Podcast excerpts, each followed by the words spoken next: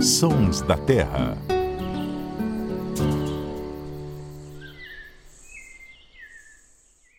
Oi, pessoal, quem está acostumado a ver a gente assim no estúdio para gravar os Sons da Terra, a gente está usando essa estrutura, mas hoje para falar de um projeto muito especial. Quem acompanha Terra da Gente deve ter visto, nós produzimos uma série chamada Hashtag Terra, Jornada de Crescer Junto à Natureza. E hoje a gente vai estar tá aqui para falar um pouquinho mais dos bastidores, como que foi essa produção e, claro, da temática, né? Nós levantamos essa série, começamos a série com um assunto que para algumas pessoas era pouco conhecido, chamado de déficit de natureza. E hoje a gente vai aprofundar um pouquinho mais, ouvir os especialistas que participaram, temos convidados. E hoje aqui comigo, inclusive, está a Lise Martins, coordenadora da redação Terra da Gente, que estava a fundo nesse projeto, né, Lise? Oi, Ananda. Obrigado por essa oportunidade. Foi um trabalho muito especial para a gente, né? Falar de natureza e de educação da forma como a gente trouxe na série. Então, Vamos falar um pouquinho dessa, desses bastidores aí, né? Que teve eu, você, a Fernanda, né? Uma equipe aí de cinegrafistas também. Todo mundo empenhado para levar esse debate para os pais, para as escolas. Então foi muito especial. E hoje a gente está aqui, eu tô aqui com os papéis, porque realmente tem muita coisa para a gente falar, é, tem muito, muita questão para a gente pontar. Acho que o mais interessante, talvez até para trazer essa questão é, do Terra, da IPTV, né, que foi uma missão diferente para a gente também, Sim. porque a série ela surgiu junto com outro projeto que já é enraizado aqui na IPTV, no Grupo EP, que é o IPTV na Escola, né? Conta um pouquinho para a gente, então, como é que foi isso, assim, tinha a ver com outro projeto, a gente foi um pouquinho além? É, a, todo ano, né, o Grupo EP tem um projeto muito tradicional de educação, que é o EPTV na Escola, que a maioria das pessoas deve conhecer, os alunos do nono ano escrevem sobre um determinado tema. Cada ano eles definem um tema que está assim, né, em destaque na sociedade, igual época da pandemia. Cada ano é um tema. E esse ano a provocação, né, tanto do nosso time de jornalismo, time comercial, eles estavam buscando algum tema que tivesse uma relação com a sustentabilidade. E aí eles procuraram o Terra, né? E a gente começou uma série de conversas, uma série de, de debates, e aí surgiu a ideia de falar de um termo que a gente ali no Terra já tinha um certo conhecimento, a gente já conversava entre a gente uhum. ali, que é o déficit de natureza, né? Que é um, um termo que um, um jornalista estrangeiro é, usou para sintetizar um, um conceito e, e a gente sempre falava disso na redação e a gente compartilhou isso com outros setores aqui da, do Grupo EP. E aí, diante disso, a gente propôs, né, a equipe do Terra levou a proposta do tema. E o tema nosso, nossa sugestão foi: somos a natureza, porque precisamos restabelecer nossa relação com ela.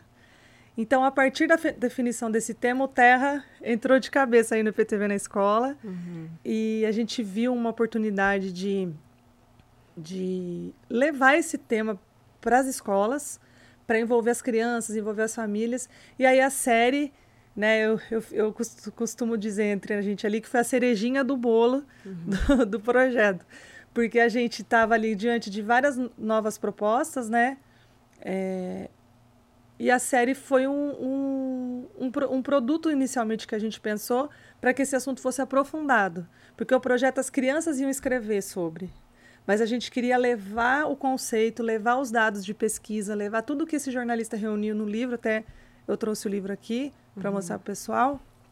Ele reuniu aqui ó, a última criança da natureza. E esse foi o livro que, na verdade, assim, con é, conduziu toda a estrutura Sim. da série, né? Que a gente Sim. pudesse debater ou ver o que, que a gente pudesse abordar. Sim. Ele foi um livro, assim, que sem esse livro, talvez a série não seria do jeito que ela foi, né? Exatamente. Foi inspiração 100%, né? Uma obra aqui do Richard Louv.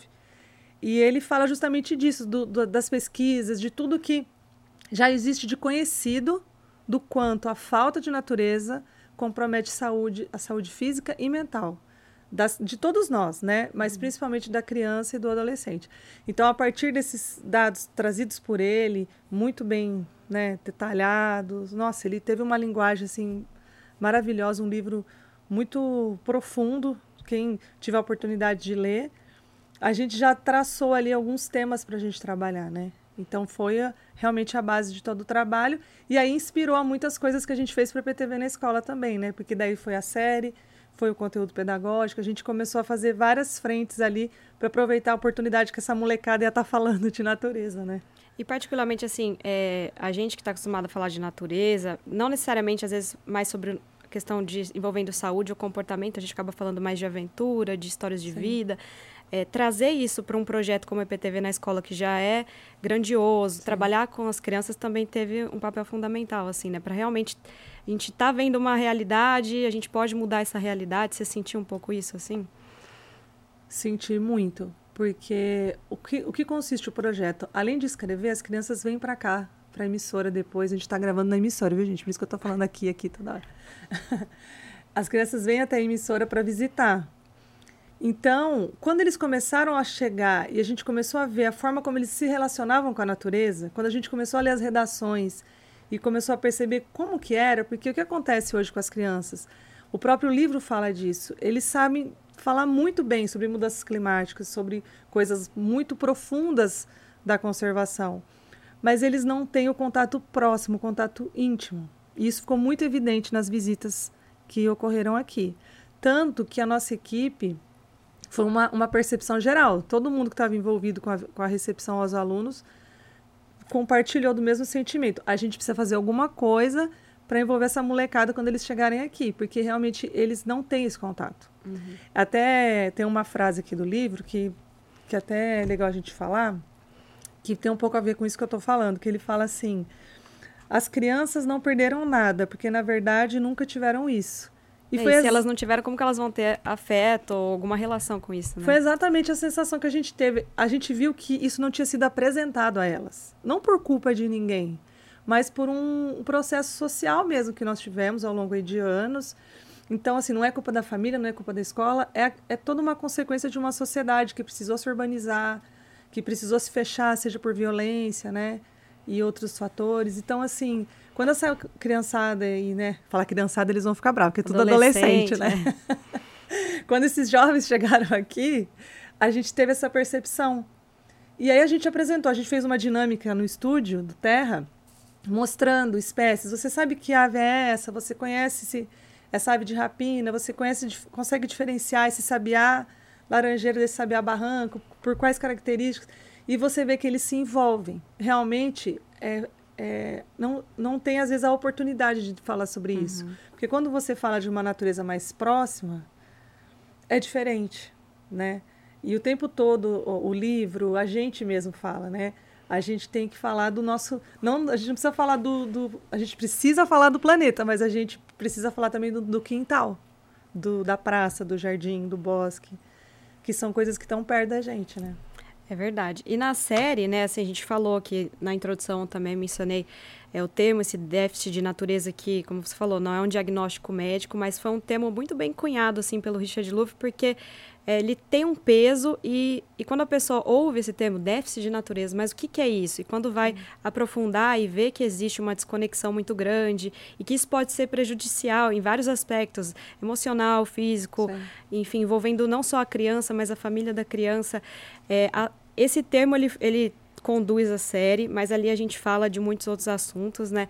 E, inclusive, assim, eu acho que o mais legal da nossa abordagem é que o Terra tem isso, né? A gente não está ali para é, colocar uma regra ou impor uma ditadura em relação a um tema. O que a gente propôs foi gerar uma reflexão. Então, hoje muito se fala sobre a questão da tecnologia, mas até que ponto a tecnologia é o problema em si, ou até que ponto a gente pode ter uma vida equilibrada, de que forma que isso pode influenciar é, na, na questão das crianças. Mas a gente fala isso, a gente escuta isso na rua, é muito fácil. Eu, Ananda, né, como repórter Terra da Gente, Sim. ou você, Liz, como coordenadora do Terra da Gente, falar não vai ter o peso, talvez, e a profundidade de certas coisas. Por isso que a gente trouxe vozes no, no programa né, especial, que são de especialistas. Né? Você quer falar um pouquinho é, como que foi, assim, traçar quem que ia fazer parte, o que, que eles poderiam trazer, e também isso trouxe um peso para o projeto, Sim, né? Sim, com certeza.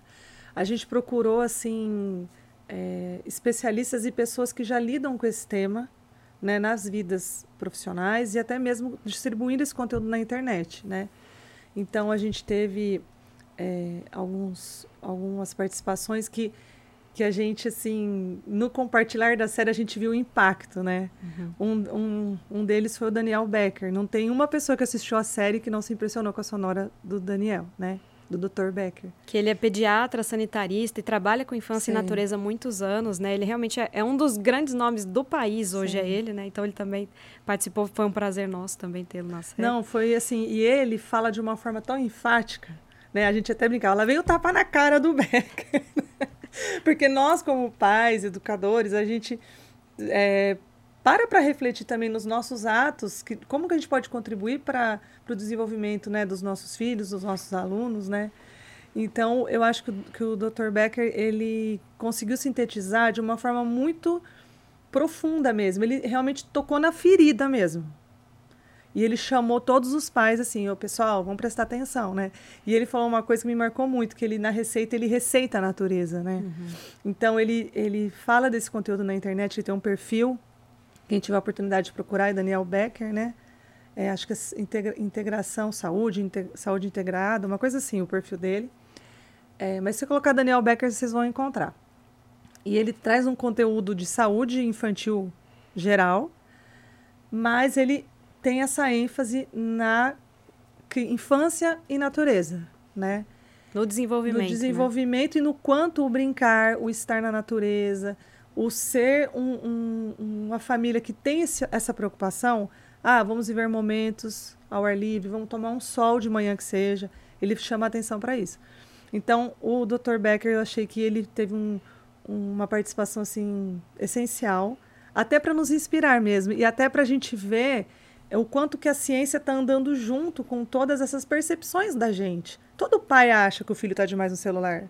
Todo mundo sente de alguma forma isso. Mas a ciência já comprova os danos disso. Então, quando você traz um, um profissional de saúde, né, que a gente também teve no caso a, a Liz, Liz Leão, Leão, que é pesquisadora do Instituto Albert Einstein. É, exatamente. Ela também ela trouxe dados assim muito impressionantes, né? A Liz ela realiza pesquisas de como a, a natureza está totalmente interligada à saúde humana, né? Ela não citou isso na série, mas em conversa com a gente, ela falou o simples fato de um paciente estar tá internado com a janela do quarto no hospital virada para o jardim isso tem um impacto na recuperação dele. Então, isso é um dado muito E não é achismo, né? Acho que o mais interessante é, é isso, porque às vezes é. a gente vai para a natureza, ah, eu estou me sentindo bem. Aí você conversa com outra pessoa, a pessoa também se sentiu é. bem. Apesar da gente ter essa percepção, a ciência vem aí justamente Sim. porque ela tem a pesquisa, os números, o quanto isso pode ser benéfico Sim. ou até, em alguma situação, a falta de pode causar prejuízo, obesidade, estresse.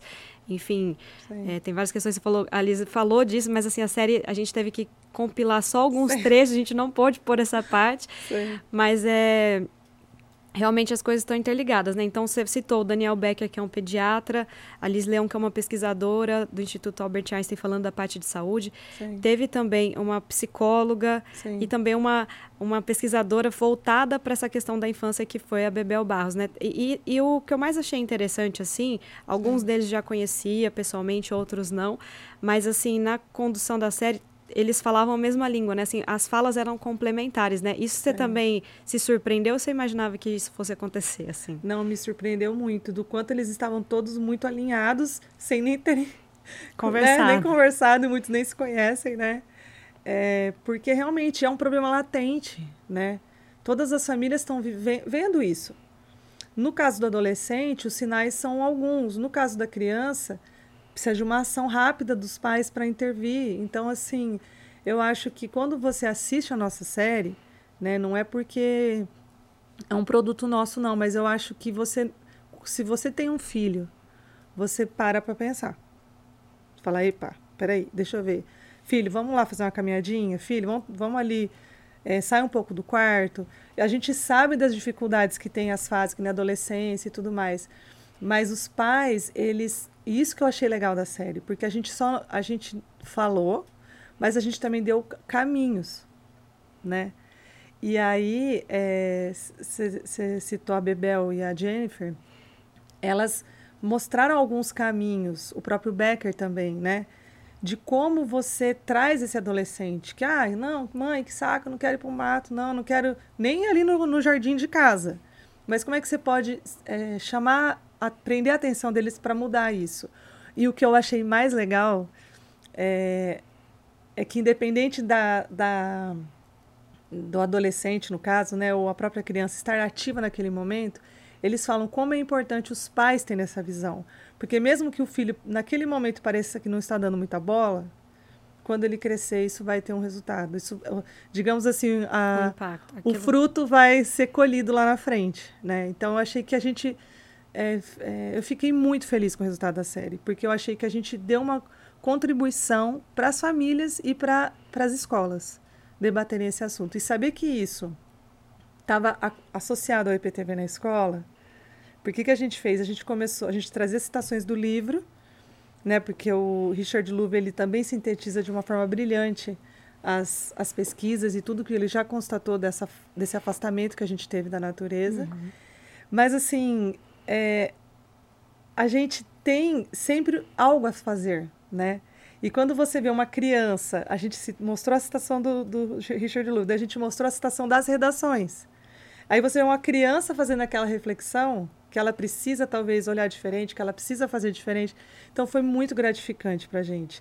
E eu acho que a gente plantou uma sementinha que vai dar bons frutos no futuro, tenho certeza disso. Inclusive você falou agora assim, é, o Terra então ele está envolvido né, nesse ano de 2023 totalmente com o projeto IPTV na escola. Sim. Daqui a pouco as visitas vão ser encerradas aqui é, das crianças, dos adolescentes que estão visitando as emissoras. Mas é, foi além, né? Porque a série foi um, um, plus, né? Vamos dizer assim, foi um conteúdo à parte. Sim. Só que ela também trouxe a PTV na escola, porque você mencionou que a gente cita na série frases Sim. que a gente fez uma pré-seleção, não dava para pôr todas as frases, mas que tinham de acordo com cada temática. E a gente também foi até uma ideia sua de trazer, né? Mas assim, nossa, a gente estava corrigindo, porque a gente fez parte da seleção da, das redações da PTV na escola e fazia total sentido com o que a gente estava produzindo paralelamente, a gente conseguiu trazer esses trechos, né? Então, se você quiser contar um pouquinho também disso, que cada um lendo a, a redação ali selecionava um trecho, a gente conseguiu, Sim. mesmo sendo um conteúdo à parte, a PTV na escola faz parte dele também, né? Sim, com certeza. Ah, as crianças, elas surpreenderam muito na redação né? Porque você vê que eles foram pesquisar sobre o livro, você vê que eles foram pesquisar sobre dados, até de uso de medicação, dados mais técnicos, uhum. mas tinha muita emoção ali também, né?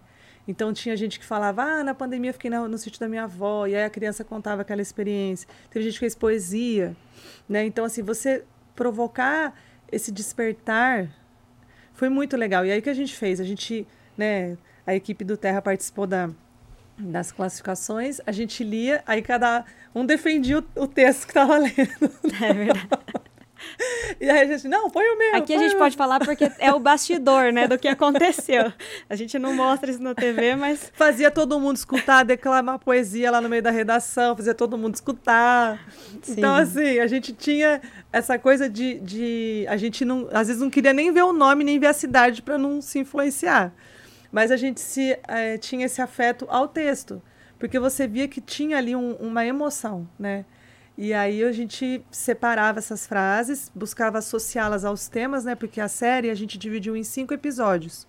E cada episódio a gente procurou tratar de, um, de uma vertente dessa temática, né?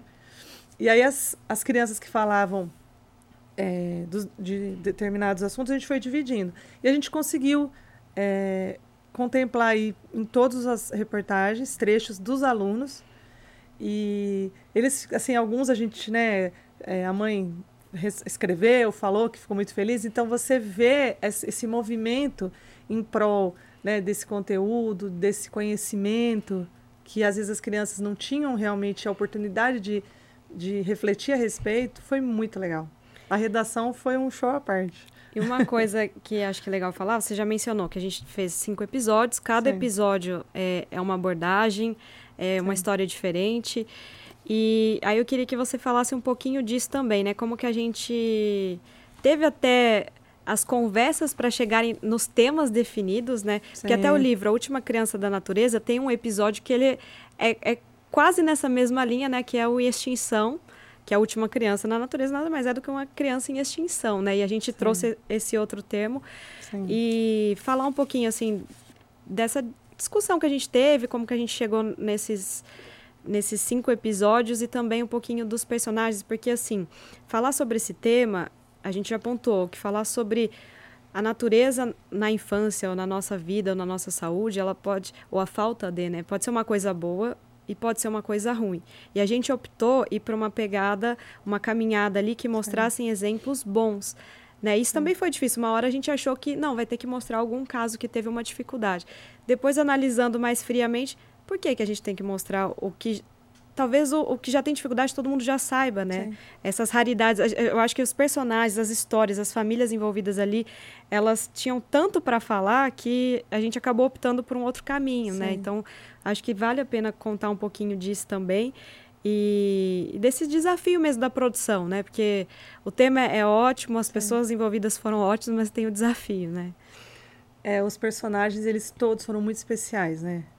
E isso que você falou você resumiu super bem, porque foi isso. Foi assim, vamos inspirar as pessoas, né? Que as crianças estão adoecidas, igual você falou, infelizmente a gente já sabe, depois da pandemia, quantos casos a gente soube de crianças que tiveram que se medicar até por questões emocionais, né? Sim. Então, esses dados, infelizmente, a gente e as famílias e as escolas, eles estão lidando com isso o tempo todo.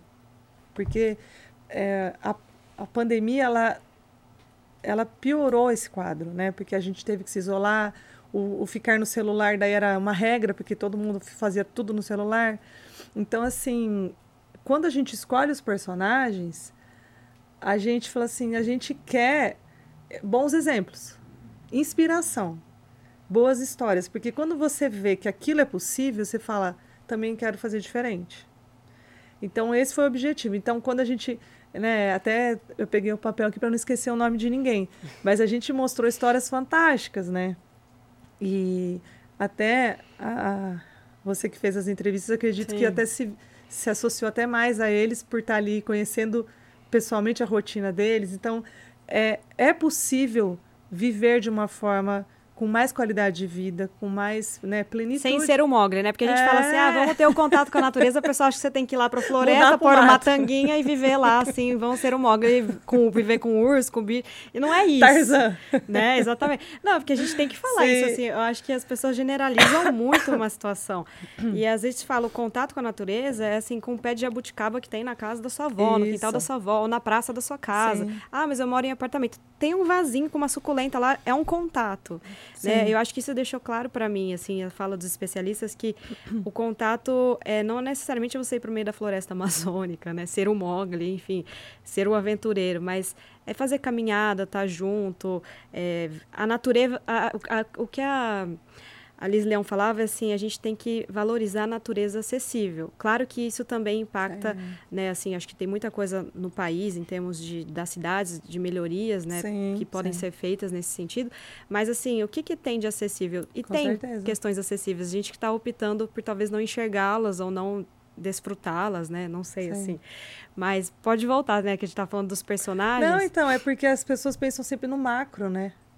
Claro, a educação ambiental, ela deve falar de separação de lixo, ela deve falar de mudanças climáticas, ela deve falar de ter cuidado com algumas coisas, mas ela tem que falar que nós estamos numa casa comum, que até é o nome de um dos nossos episódios. A casa aqui não é só do humano, né? Então a gente tem que saber conviver com as outras espécies, animais, vegetais. Então assim, eu acho que a educação ambiental ela tem que passar por isso. E quando a gente começou a fazer essa divisão, a gente pensou muito nessa questão de sempre trazer esse elemento da educação ambiental, mas não essa educação ambiental que a gente está acostumado. Não pregada, né? É, assim, com, exatamente. É, vamos fazer isso. Mas esse despertar mesmo de educar para que os nossos filhos tenham essa visão. Né? É, você não precisa todo mundo, igual você falou, ir para o mato, mas você ter esse olhar, você saber que isso vai, vai fazer falta para você se você não tiver. Às vezes a pessoa fala, ah, eu não preciso não ir para o mato, eu não gosto, tem, tem inseto, tem... Não, você está errado, porque em algum momento isso vai pesar para você. A sensação do bem-estar, né, ela é, é um fato científico. E os personagens, eles vivem isso, assim, a, profundamente, né, que nem o Joaquim, ele mora no litoral, ele tem um, muita, assim, muita experiência no mato, né, no caso e de... apoio dos pais, né? E que apoio que dos também pais. é uma questão, né? É, e no caso do Joaquim, ele, ele foi para o lado da fotografia de aves, né? Que é um, uma prática que é muito legal para quem tem essa vontade de se aproximar da natureza, né? O observador de aves, naturalmente, ele está na natureza. E o Joaquim é um pequeno observador de aves que a gente se encantou Sim. com a beleza, né, daquele ser que E ele foi uma pessoa que a olhar. gente conheceu em um outro momento, né? Que Sim. foi durante um evento esse ano, ele Sim. estava presente, a gente já viu que ele tinha essa, Sim. essa relação tão forte, né? E ali a gente já começou a traçar um primeiro contato para trazê-lo para a série, né? Ainda bem que deu certo, mas ele era uma pessoa que a gente que caiu assim como um anjinho mesmo no nosso caminho. É, um ser, um ser diferenciado, Joaquinzinho. Então, para quem ainda não assistiu ou para quem assistiu quer rever de novo, né, tá lá disponível. E, e aí, para quem ainda não viu, a gente vai trazer aqui então alguns trechinhos, só para falar que daqui a pouco a gente vai ter. A gente tá aqui hoje com a Liz, mas daqui a pouquinho, ainda hoje, né, a gente vai ter um outro convidado também para falar um pouquinho sobre essa série, um- uma outra questão da série em si, dessa temática. Mas vamos trazer então um pouquinho dessas falas para quem não viu ou para quem quer entender um pouco mais dessas reflexões, porque eu acho que as falas elas fazem a gente refletir, né? Que fala que a gente pode trazer aqui então, Liz? Ah, tem que ser do Becker, né, gente? Então a gente vai ouvir Isso ele aí. falar sobre a parte da tecnologia, pode ser? Pode ser a regrinha lá dos celulares, né? Do, do uso de celulares. Acho que é legal. Então vamos ouvir agora o Daniel Becker. É um trechinho que também está na série, mas depois você assiste completa lá no Globoplay. As crianças estão cada vez mais confinadas entre quatro paredes, afastadas do meio natural. Elas podem passar um dia inteiro sem tocar em nada orgânico. Às vezes nem brinca, hoje em dia fica segurando o celular e volta para casa. Enfim, passou o dia sem contato com o ar livre, com o céu, com a natureza. A gente não pode viver só nas telas. E elas têm essa capacidade de viciar, de nos puxar para dentro. Só amando a natureza é que elas vão se tornar mais tarde defensoras do mundo natural, do meio ambiente. E esse encantamento é um antídoto para o consumismo, para o, o- o materialismo, para o narcisismo que a nossa sociedade hoje quase que impõe às crianças. Se trata de uma pracinha com duas copas de árvores se cruzando e o sol filtrando entre as folhas. Isso é o suficiente para encantar uma criança. Realmente, ouvindo, assim, o Beck ele tem uma forma muito única de falar e a gente presta atenção e essa questão do celular, ela é muito interessante, porque hoje a gente escuta muitos pais falando assim, ah, mas não tem como tirar, não tem como. Eu acho que ele, deixa claro também que não é ser radical, mas é saber a forma de, de usar, as idades certas, eu acho que a gente está ultrapassando algumas barreiras, né? Então, eu não preciso falar nada, o Becker já falou tudo, e na série tem muito mais, mas a gente tem mais fala, inclusive voltada para essa parte da infância, desse resgate, que quem fala com muita maestria também sobre isso é a Bebel Barros, do Instituto Alana, né? Vamos ouvir então a, a Bebel um pouquinho? Vamos lá. Solta aí.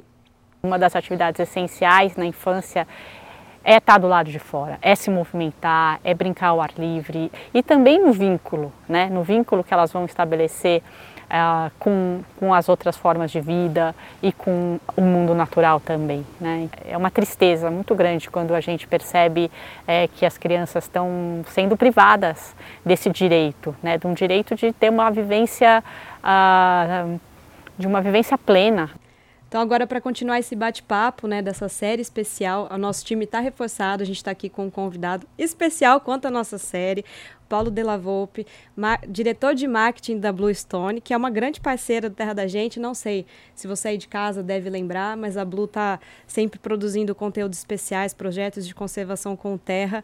E dessa vez é diferente, né, Paulo? Mas só para lembrar aqui que a Blue Stone ela trabalha né, com a transformação de resíduos industriais para matéria-prima, que é um trabalho nobre e vocês também têm essa parte da conservação, essa parte da educação ambiental. Eu queria saber particularmente de você, Paulo, o que, que fez seus olhos brilharem para apoiar esse projeto que foge um pouco da nossa dinâmica de trabalho junto, que é específico para espécies ameaçadas. Aqui a gente está contando história de criança, de envolvimento com a natureza. O que, que essa série especial da infância despertou assim, vamos apoiar esse projeto essa causa? É. Bom, primeiro, obrigado, né, obrigado por de estar aqui. aqui, né? Obrigado pelo convite, obrigado por tudo. É sempre gostoso falar do que a gente faz. É óbvio que por trás disso tem, às vezes, um pouco de opção, uma opção pessoal, né? de vida. A gente veio de um, de um grupo que tinha várias empresas e a Bluestone era uma das empresas investidas e eu, aí nós acabamos, acabamos entrando dentro do processo de execução, acabamos virando, tanto é que quando você entra, você fala, ah, o diretor de marketing tal, porque acabei tendo uma função executiva e lá não foi porque eu fui convidado para ter uma função executiva. Foi porque tinham projetos lá que quando eu vi que a gente podia fazer coisas que era diferente do que ao longo dos 40 anos de profissão eu tinha feito em outras empresas que a gente fazia parte, aquilo te apaixona. E aí você falou assim: "Ah, o que, que é diferente porque a gente a série fala muito de criança tal Sim. o que, que, tem a ver a ave então na realidade aí tem um pouco do, do pensamento de que é uma coisa só né eu não consigo imaginar. Separar uma coisa da outra. Então, eu não consigo. Outro dia eu estava tendo uma palestra de uma pessoa que você conhece bem, e aí quando ele falou que eco era a casa, né? E a gente tem que cuidar bem da casa, e que a casa não era só do ser humano, a casa era de todo mundo. Sim. Então, quando a gente consegue preservar uma espécie, quando a gente consegue fazer uma soltura, quando a gente consegue plantar, fazer um reflorestamento em áreas degradadas, voltando a ter água, na realidade, de certa forma, você está falando com a criança e com nós mesmos, né? Uhum. É, se, eu, se eu voltar à minha infância, numa realidade totalmente diferente do planeta como um todo, né? Ou, ou estávamos a caminho e a gente nem sabia que ia dar nisso. né? Mas o fato é que a tecnologia, os estudos, os cientistas, tudo mais, acabam trazendo para a gente a realidade de que a coisa é finita, né? É. Então, eu acho que, de certa forma, para quem tem um filho hoje com 28 anos, mas que já foi criança, quando eu olhava, se Deus quiser, daqui a pouco, quando tiver um neto, fala, pô, ele não pode viver o que eu vivi, ele não pode ver o que eu vi. Então, é, isso é um, é, faz parte, chama a atenção da gente, porque para aquilo que você está fazendo é, é, muito importante. Uhum. E é óbvio, é muito simples pensar isso na Bluestone, porque ela, ela é como uma empresa de transformação de resíduos, de, de rejeito industrial, ou de, de matérias-primas que estavam inutilizadas, jogadas a, ao léu e que a gente acaba dando uma função final para ela, é importante para a sociedade de forma geral, é meio DNA da própria empresa. Isso tem um pouco de sorte também, você ir trabalhar numa coisa que já faz parte uhum. você ser regenerativo, de você cuidar do planeta. Então, isso já era. Juntou o seu óbvio. Junto com isso, já existiam alguns projetos de uma pessoa que nós apoiávamos, que é o Alexandre Rezende, que sempre aparece na Terra, inclusive, que é um, vamos dizer, ele é um, ele é um conservacionista, uhum. ele é um, eu, eu, não gosto muito da palavra, é um ecologista, tá, parece uma coisa de ativismo. Não, não é ativismo, não, é resultado mesmo. Ele vai lá, ele conhece, sabe o que está fazendo é. e trabalha com isso há anos. Então, ficou uma coisa meio natural. Foi aí que eu fui acabando até tendo uma função executiva dentro da Blue. E a educação ambiental é uma parte que vocês trabalham também, né? Nós trabalhamos e hoje a gente está falando em mais ou menos 800 crianças. Porque a gente já tinha o projeto aonde tem a nossa planta, na cidade de Saltinho. Ali a gente já dá educação para exatamente são 289 crianças, que é como é uma cidade, é, não é uma cidade grande, 289 dentro daquela faixa etária são todos os estudantes da rede pública local. E aí, junto com um projeto que estava acontecendo ah, no Nordeste, a gente acabou dando educação ambiental para mais 800 crianças. Então, é, o que eu acho que é diferente é que nós é, não patrocinamos. Tem até algumas coisas que sim, mas a essência nossa é da execução. Então a nossa educação ambiental é com a cartilha que nós produzimos, através de. Não é que nós produzimos, foi o Paulo foi lá e uhum. escreveu uhum. a cartilha. Sim, é uma equipe toda. tal, tem uma equipe tal, a gente tem professores. A gente tem professor que é é, não é funcionário nosso, mas é um terceirizado que dá aula da forma com que nós entendemos. Nós contratamos a Jaguatibaia para fazer parte o reflorestamento, mas nós coordenamos, inclusive, a conseguir as áreas, os 14 pontos de saltinho, vamos, vamos lá, vamos reflorestar. Mas por que, que a gente está reflorestando? Não era um reflorestamento, a Blue plantou todas tantas árvores, uhum. não Eu também não estou aqui querendo diminuir a, a, a, imagem de quem faz isso. Acho que isso também Cada é um tem seu papel Cada um também. Tem seu papel. Claro.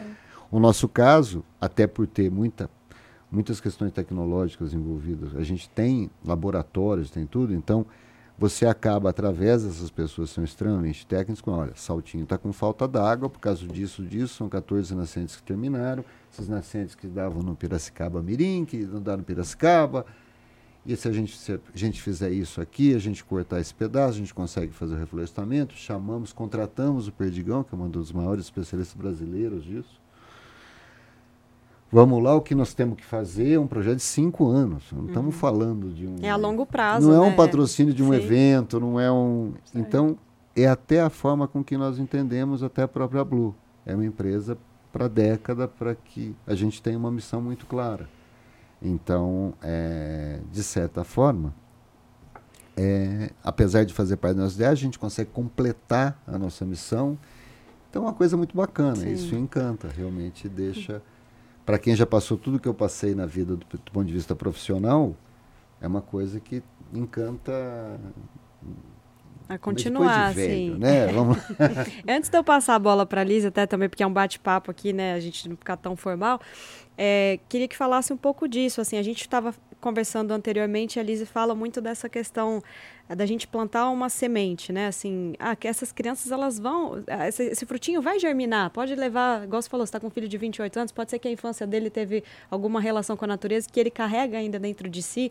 É você particularmente assim, você podia contar um pouquinho da sua infância, se você tinha relação com a natureza e também assim como que você enxerga por parte da empresa nessa a necessidade de ter uma frente com a educação ambiental, porque essa semente está sendo plantada ali e vai germinar em algum momento, né? É. O Perdigão, que é o Jaguatibaia, ele tem uma maquete que é um pouco maior que metade dessa mesa, 60% dessa mesa, e explica o que é uma nascente. E quando ele vai explicar o que é uma nascente, chama muita atenção. Porque 100% das, das crianças, 100% é muito, é muito forte, né? Todo mundo é muita gente. Mas a maioria das crianças, se perguntar o que é uma nascente, as pessoas acham que brota água do nada. Tem aquela imagem, né? Acho que eu pensava a mesma coisa. Né? E quando a pessoa vê que se você não tiver a mata, e ele, a maquete mostra isso, porque de um lado tem a mata, do outro lado tem terra. Aí ele joga na mata, a mata absorve, vai jogando, ele montou direitinho, impressionante. Cai e monta o que ele chama, interessante o nome, caixa d'água da natureza. Que na realidade nada mais é da água que sai depois, vira nascente, uhum. cresce, favorece, aí a nascente e corre para o rio e vira um rio. Sim. A hora que ele pega e joga por um balde, tá? Na parte que só tem terra, ou seja, onde foi deteriorada a mata, ali corre o barro, tranca o rio, acaba, seca tudo e acabou. Então, você. É uma forma ilustrativa, né? Bem a hora que as crianças olham aquilo, você vê escrito na cara de cada um. Ah, então não nasce então é assim. assim. não. Hoje é muito comum a gente falar de economia cíclica, né? Uhum. Na verdade, a natureza é cíclica. Sim. E aí, a hora que a pessoa fala, ah, então é isso que faz isso, né? É. Essa mensagem é mais do que uma semente. A pessoa fala, não pode tirar a mata. Não é mais ou menos. Sim. Se tirar. Você já entendeu ali com um né? gesto Pode até usar a expressão dar ruim. Sim. Eu acho que existem ações interessantes, mas sempre são paliativas. A educação é aquela que. Resolve. Resolve. É a única coisa que resolve de fato. Por isso, quando a turma pensa alguma coisa milagrosa, eu falo, gente, são de 30 anos de educação para você Dedicado. pular gerações, para que é. você comece a a reverter coisas que não são positivas. E as hoje, pessoas né? falam muito hoje, né, dessa reconfigurar a educação. Eles falam, ah, tem que ter saúde mental, tem que ter saúde financeira, é, saúde, educação financeira, perdão. É. E eu acho que tem que a, a, a, educação de natureza tem que entrar nesse novo método aí, porque tem que falar de finanças, tem que falar de saúde mental. Eu estou falando de saúde, educação mental. Ah. E tem que falar de educação ambiental também né? Porque as pessoas às vezes colocam ah, como uma aula extra, como uma aula Não, tem que falar, tá fazer parte do currículo ali, né? Sim. E aí você pega, tem muitas coisas que são interessantes do ponto de vista, aí volta-se o problema da internet, porque quando você tem, não tem educação, Ela vai se educar por ali, né? A base dela ela vai, vai ser ficar ali. por ali. E ali, É, o que tem de gente que não entende do que está falando, Mas fala. mas fala, é uma Sei bem, coisa. Paulo. Outro dia eu peguei, né, a gente, uma empresa de reciclagem e transformação de, de, de minério, de subprodutos de minério em produtos. Aí a pessoa olhou, não, porque eu sou contra o minério. Aí eu olhei, nós estávamos num lugar que só tinha uma madeira, uma mesa de madeira, e aí eu falei assim, mas e, e o que, que você acha se a gente tirar essa parede daqui? Como assim? Essa parede de minério. Aliás, o celular seu não vai existir mais, porque ele é feito inteirinho de minério. A câmera que nós estamos falando aqui é de minério também, né? Aí tá hora. Sei. Falei, se você tirar madeira, é muito raro você encontrar alguma coisa que não tenha minério envolvido. Foi assim que tudo se desenvolveu. Foi né? assim tudo. O que não quer dizer que a gente não tenha que conservar. Assim, Sim, agora, sim. toda vez que a gente tenta, ou que a, a mídia, a internet, né, vai numa posição extremamente radical, primeiro você cria polos que não levam a nada. Depois você não tem efetividade no negócio, você não tem execução das coisas. Fica uma discussão Vaga, né? vaga, ou política, ou de extremo, ou de. E não tem gente falando, educando ambientalmente, não Sim. tem gente explicando, voltando à história do eco, explicando o que é eco, né? Sim. Explicando que a terra não é nossa, a terra é todo mundo, até do rio. Ah, não, não, o rio não fala, mas. Sim. Aliás, é a gente que precisa dele. Ele precisa menos da gente do que a gente precisa dele. Aí, essa lógica. Essa relação tá tal, invertida, né? e um dia. Então é importante isso. Mesmo que a pessoa não tenha tendências químicas, biológicas tal, ela fala assim: não, não pode ter carbono. Eu falo, não, se não tiver carbono nenhum na Terra, a gente morre. Tem que compreender todo o ciclo. As pessoas que, que entendem. um... Ninguém está pedindo para o cara ser um expert. Não é isso. Mas aí as pessoas, a educação leva as pessoas a parar de falar também. Fala, pô, mas será que o que a pessoa está falando está correto? Pô, será que parte da educação é ouvir e entender as coisas, né? Sim. que é a falta de ouvido, já que você falou muito de VR, a falta de ouvir causa muito problema. É, outro dia até compartilhei com a Liz uma frase, é, não vou lembrar agora o autor, mas que falava isso, que hoje em dia o problema não está em... A dificuldade maior não é você ouvir, mas é você não saber ouvir e já ouvir achando que você tem que responder. Na verdade, a gente tem que realmente parar, interpretar ou, ou simplesmente ouvir. A gente já quer retrucar, né? É, E essa questão da educação ambiental, eu acho que a série ela vem é, nessa linha que você está falando, que antes de você entrar aqui na nossa conversa, eu falei com a Alice também sobre isso, que o bom da série que a gente produziu é que ela trata sobre educação ambiental, ela traz exemplos, ela traz caminhos, ela traz vozes especialistas, sem que a gente imponha isso sobre alguém. É mais um momento da reflexão. E outro momento que a gente gerou de fazer um barulho ali também para gerar uma reflexão, que para a gente também foi marcante, foi a questão da cápsula do tempo e que vocês também tiveram envolvimento e compraram essa ideia. Que a gente, a Lizzie pode explicar um pouquinho mais, até vou pedir para você fazer isso, o que, que foi a cápsula do tempo e mais do que a gente colocar coisas, sejam cartas, lembretes, memórias em uma, uma caixa, que é uma coisa muito mais simbólica, né? Sim. Não é pela, pelo que está ali dentro em si, ou que a gente está depositando ali dentro, seus desejos particulares, né, Paulo? não posso contar aqui, né? Mas é, é mais pela, pelo ato da gente refletir o que que e, e como que vai estar essa situação daqui a 10 anos. Então, se puder, Liz, falar um pouquinho o que, que foi a Cápsula do Tempo também, como que a, que a Blue veio como parceira nisso, nessa iniciativa que tem gente que fala assim, mas vocês são malucos, vocês vão colocar coisa lá para quê, né? Então, vamos Sim. falar um pouquinho disso também. É, a cápsula, ela, é realmente, ela, ela foi o desfecho da série, né? E quando eu compartilhei com o Paulo, é, porque o Paulo, ele tem essa coisa do, do afeto pela natureza, né? Muito mais do que só um apoio, é uma coisa dele. E aqui Então- de bastidor você compartilhou, nem era para falar sobre isso, vocês estavam conversando Não, sobre outros projetos. conversando sobre outras parcerias nossas. E quando eu contei para ele, ele empolgou tanto quanto eu, porque eu sou sempre muito empolgada. E a cápsula, qual era a proposta? Na verdade, essa cápsula nem foi uma ideia nossa inicialmente. A TV ela contratou um, um, uma equipe para produzir o institucional do EPTV na escola, como faz todos os anos. E como Terra da Gente estava muito junto nessa proposta, nós participamos desse, desse processo de produção desse comercial e tudo mais. E o, o parceiro da produtora trouxe essa ideia. E aí, dentro daquele debate e tudo mais, aí quando a gente, e aqui, eu com a Luciane, nossa diretora aqui de jornalismo, na hora que ele falou, a gente mandou até palminha assim no Teams, porque a gente na hora brilhou os olhos na proposta, né? E daí a, a proposta com esses parceiros tomou um outro caminho, mas a cápsula ficou na, na minha cabeça e no meu coração, né? Aí eu liguei para o Lélio, que é o parceiro que faz todos os contatos aí com, as, com a, essa produção de vídeos. Falei, Lélio, eu queria usar a ideia do nosso parceiro. Será que tem algum problema? Ele falou, Lise, fala com ele, né? Aí eu mandei mensagem falei assim, olha, nós vamos fazer a cápsula do tempo. Daí até convidei ele para estar lá com a gente também, né? E, e aí a gente partiu nessa. E aí qual era a proposta? Reunir ali é, algumas lembranças para que daqui a 10 anos ficou um debate, né? Põe 10, põe 15, põe 20, todo mundo querendo que chegasse logo a nossa pressa, né?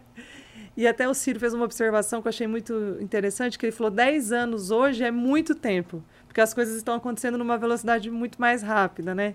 Então a gente optou pelos 10 anos e aí a gente começou, e aí quando eu compartilhei isso com o Paulo, a Blue já prontamente veio também nessa com a gente, daí ficou debatendo o material melhor para ser resistente a todo esse tempo, a Muito ação do, pensando, do tempo, né?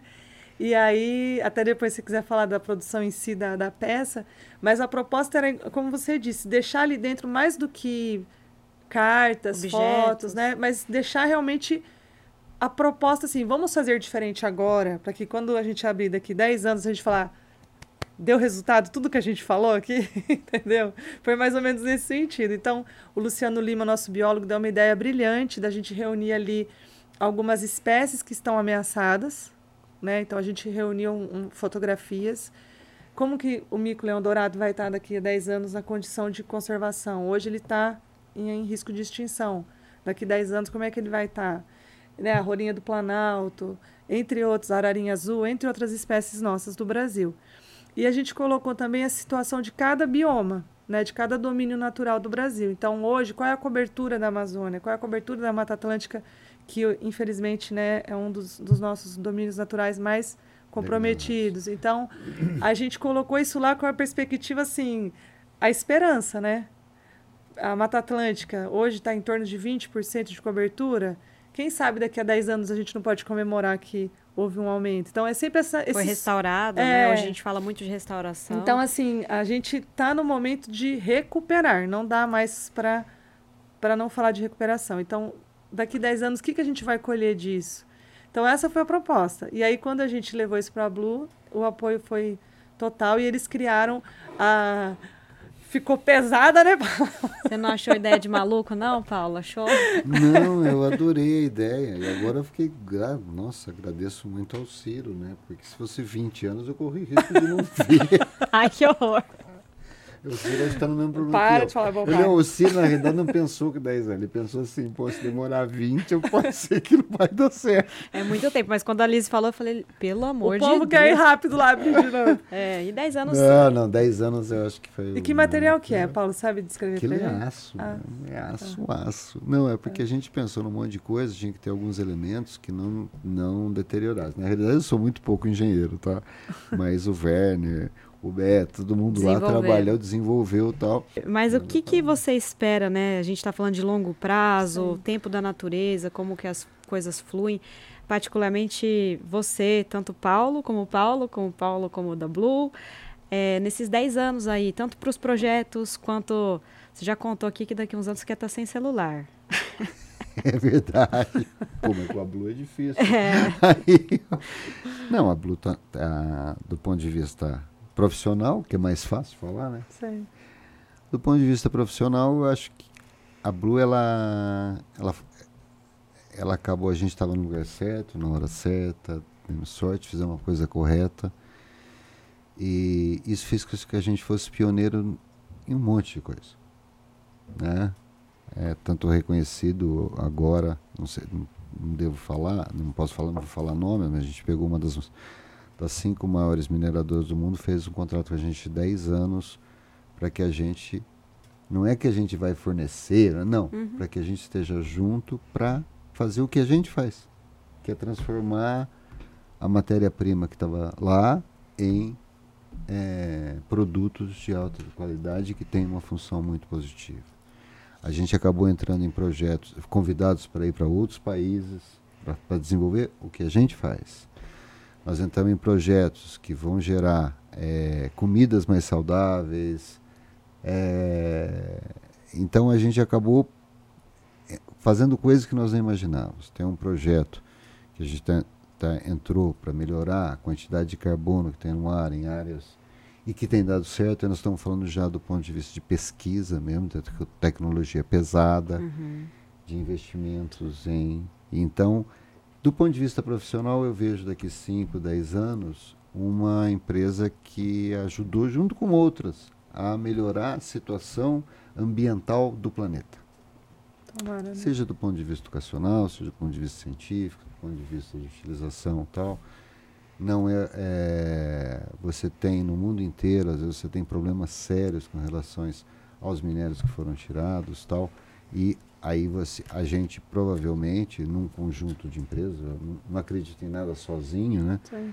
num conjunto de empresas consiga com que tem, a gente tenha é, resíduo zero e eu acredito que a tecnologia Mas nos próximos 10 anos o que, que ela vai fazer ela vai ser fundamental para dar viabilidade econômica para que todo tipo de rejeito, nós não estamos mais falando de minério. Mas todo tipo, né? Todo tipo de rejeito ser reaproveitado e que aquilo tenha uma viabilidade econômica. Então, acho que a tecnologia, do mesmo jeito que ela cuida do computador, disso, daquilo, do robô, do, né, ela está fazendo com que materiais que antes eram jogados na natureza, era o rio, que né? Não. Isso daí tem viabilidade econômica através da tecnologia.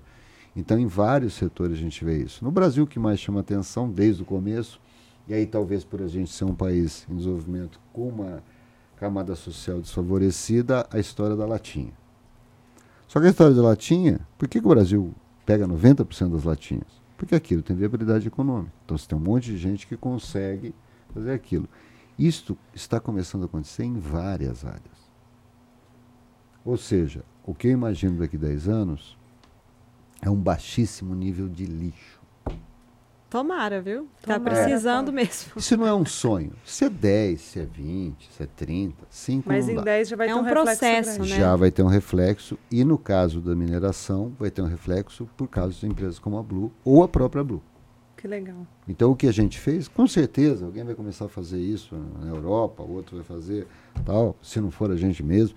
Mas o fato é, a gente conseguiu dar solução para um problema e dar uma viabilidade econômica. Esse é um ponto importante. Do ponto de vista pessoal, tem aquele desejo que eu coloquei na caixa. Pode falar, Paulo, qual que é o seu desejo? Não tem Ponte, problema. A Ponte Preta terá sido campeã. Vamos ver se em 10 anos. Mas eu acho legal você colocar isso lá, porque também traz um pouco da infância da sua trajetória. É, e a perspectiva sim, do, do, da esperança dos nossos sonhos, né? Por mais que seja a gente está brincando aqui de futebol, mas acho que quando você fala de futuro, você quer realizar sonhos, né? Então acho que a cápsula ela veio com essa missão. Desde a... Desde a Ponte Preta. Desde um desejo pessoal, é, algo coisas, global. Isso, coisas coletivas é, como, né? Globalmente, é, eu acho que a questão ambiental, tudo isso vai melhorar muito. Mas é isso. Então vamos encerrando por aqui essa conversa. Para quem quiser assistir a série completa, tá lá na Globoplay, hashtag Terra, a jornada de crescer junto à natureza. Sons da Terra.